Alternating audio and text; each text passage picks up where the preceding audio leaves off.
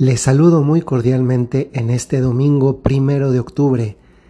Queridos amigos, hoy nos quedan tres meses para que termine el año 2023 y no tenemos que esperar a que sea el 31 de diciembre para revisar los propósitos que según nosotros nos hicimos hace ya varios meses y tampoco tenemos que esperar ese día para enmendar lo que tengamos que mejorar en torno a esos propósitos que nos pusimos para nuestro bien.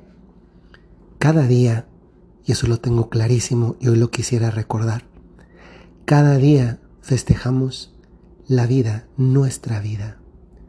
Cada día que nos despertamos debería ser un día para festejar y agradecer. Esas actitudes, la del agradecimiento y la del festejo, que en definitiva remite a la alegría, nos, nos hacen ver el día que tenemos por delante de una manera bien diferente. Yo lo quiero recordar porque lo he comentado recientemente a propósito del aniversario de una persona que yo conozco y que es esta que parece una perogrullada, es decir, algo que, que es obvio, pero que a veces las cosas obvias, por ser tan obvias, las olvidamos. Y es esta. Hoy es el primer día del resto de tu vida. Dicho esto, en este resto de la vida y en este día, que es el primero del mes de octubre del año 2023, tenemos el podcast del Evangelio explicado y aplicado. Me gusta señalarlo siempre porque esa es una verdad, porque a veces puede pasarnos que decimos, pero ya el Evangelio era el del domingo y ya yo escuché este audio al mediodía, al final del día o ya era lunes, entonces ya no me sirve de nada. La palabra de Dios siempre sirve, siempre nos sirve a todos. Y esa palabra de Dios nos acompaña a lo largo de la semana. Entonces, vamos a escuchar el Evangelio que la iglesia nos propone para este domingo, que es el de Mateo 21, versículo 28 al 32. Son poquitos versículos, vamos a escuchar. En aquel tiempo Jesús dijo a los sumos sacerdotes y a los ancianos del pueblo.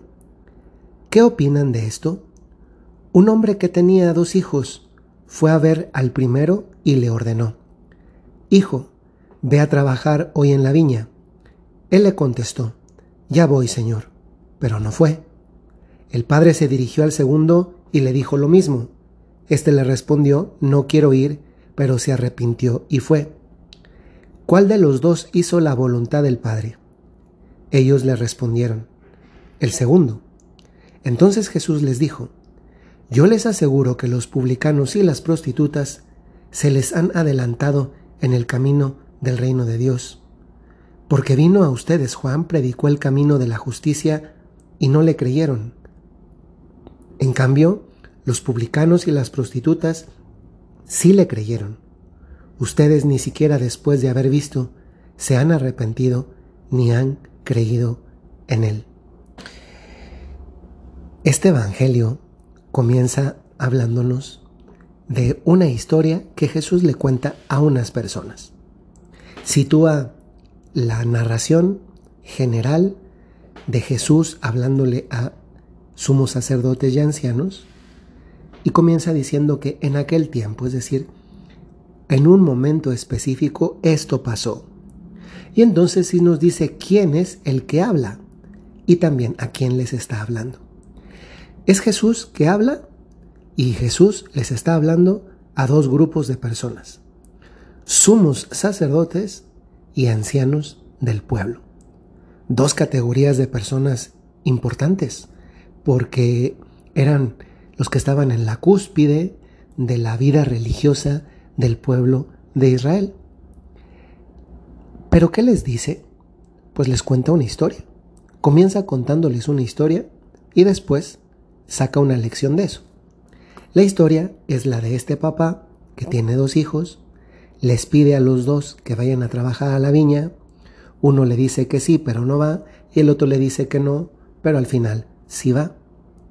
Y tras contar la historia, Jesús les pregunta a ellos algo que es obvio, ¿cuál hizo, quién hizo la voluntad del Papa. Y fíjense, estas personas están, están involucradas en la historia que Jesús les contó. que es súper pequeñita, pero es, también es súper profunda. Se han involucrado en la historia. Una historia impresionante. Jesús tiene esta capacidad grandísima para contar historias. Piensen ustedes, una de las obras maestras de la literatura universal, incluso si solamente la viésemos como pura literatura, que no lo es solamente, pero si solamente fuese tomada así, la parábola del Hijo Pródigo. Qué capacidad de contar en tan poco, tanto, y además de una manera que nos hace sentirnos involucrados en nuestros propios sentimientos. Pues las personas, los sumos sacerdotes, los ancianos del pueblo, le contestan a Jesús. Él les ha preguntado cuál de los dos hizo la voluntad del Padre y ellos le responden, el segundo. Conocen la respuesta, saben la respuesta. Y a esa respuesta que es correcta, Jesús, en lugar de decirles, les felicito, que bien han contestado, pusieron atención a la historia, qué bueno que estaban atentos, les dice algo que les va a doler y se los dice a la cabeza y al corazón. Yo les aseguro que publicanos y prostitutas se les han adelantado en el reino de Dios. Qué duro, ¿eh? Porque los que aparentemente estarían más cerca de ellos, Jesús los sitúa detrás. Ojo, ¿eh? Fíjense que, fíjense que lo que dice Jesús a mí llama la atención mucho, porque no les dice, ustedes no van a entrar en el reino. Jesús no les dice eso. Jesús les dice que van después de. Y después de, después de no cualquier tipo de personas, sino de prostitutas, que todos sabemos que, que hace una persona conocida con ese nombre, y de publicanos, es decir, de los que habían traicionado a su pueblo, en este caso al de Israel, para ponerse al servicio de la potencia dominadora, que en este caso eran los romanos, es decir, era una, era una categoría de personas a la que todos odiaban porque los había traicionado a todos. Entonces, eran dos tipos de personas que no podían considerarse que fueran precisamente las que fueran a entrar al reino de los cielos, pero, a ver, Mateo, que es uno de los apóstoles, Jesús lo llamó y fue, lo siguió. María Magdalena, posiblemente no es seguro, pero pudo haber sido una persona de este tipo, de la otra categoría de personas, y se adelantó a publicanos, perdón, se adelantó a sacerdotes y ancianos del pueblo. ¿Esto qué tiene que ver con nuestra vida? Porque ya el Evangelio nos ha quedado claro. Pero ¿qué tiene que ver con nuestra vida?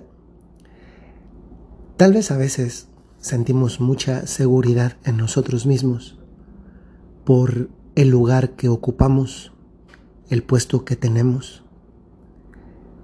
Y a veces eso nos hace ver por encima de los hombros a los demás, sentirnos los mejores, que somos los que debemos ocupar los primeros lugares.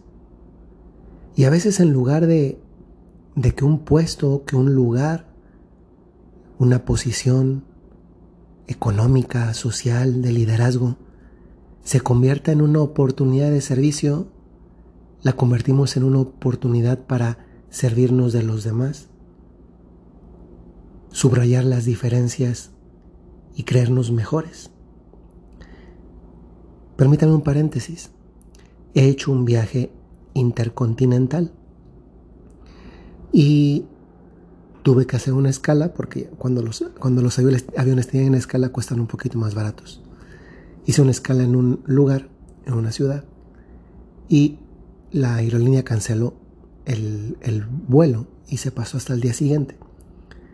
Bueno, yo no salí a la ciudad porque no me sentía con, con ánimo, estaba cansado, pero salieron otras personas que perdieron el vuelo.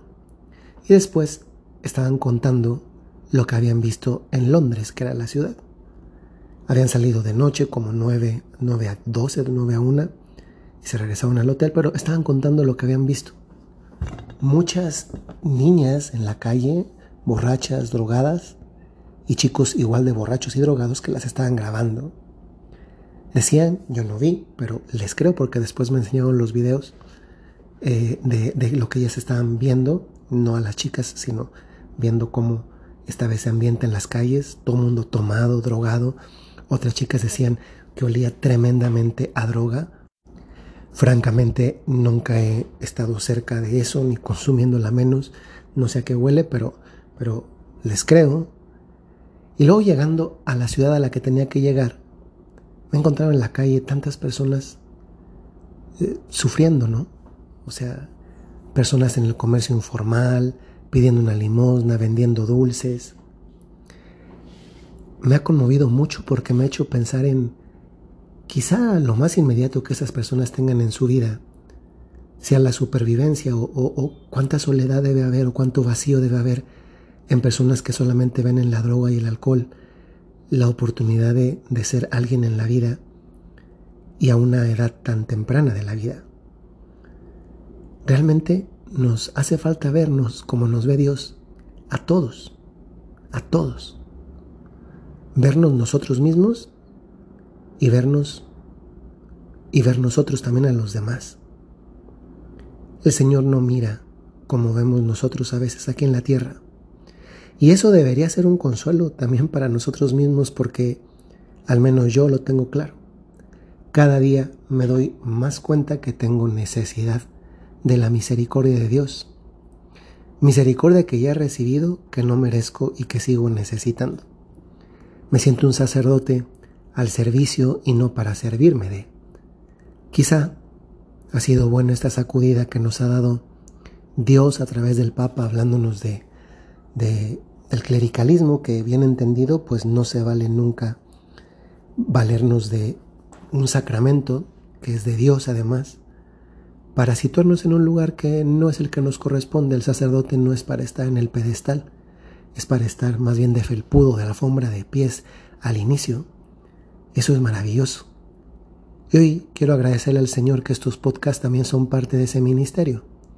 Nunca me lo he atribuido a mí mismo, sino a este Dios tan bueno que nos da tiempo, nos da luces y las permite compartir a través de algo que quizá, y al menos yo nunca me imaginé que iba a ser como una comunicación a través de un medio como este. Quizá también hoy a ustedes les pueda ayudar preguntarse si yo estoy viendo a los demás como los ve Dios. Y más aún, si yo me estoy viendo a mí mismo como me ve Dios. Porque sea que te ves de más o sea que te ves de menos, créeme que nunca vas a estar al nivel de cómo Dios te ve. Porque eso es lo más maravilloso que alguien puede sentir.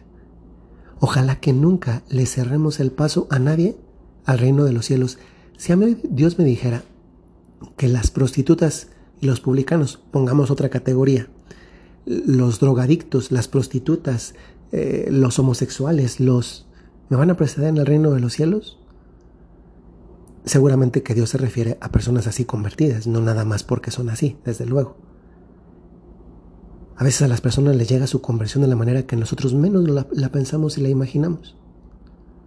Pues si a mí Dios me dijera eso, yo no le diría, ay, pero ¿cómo? Si yo llevo más años de sacerdote, yo hice el seminario, ¿cómo? bendito sea Dios. Qué bueno que entran primero. Lo maravilloso es que yo no me quedo sin entrar, porque también yo entro, aunque entre después. ¿Y qué más da que horas entras si entramos? Ayudemos a que otros entren al corazón de Dios ayudemos a que Dios entre también en el corazón de otros. Tantas veces eso lo vamos a hacer con el testimonio. Que el Señor les bendiga. Buen inicio de semana.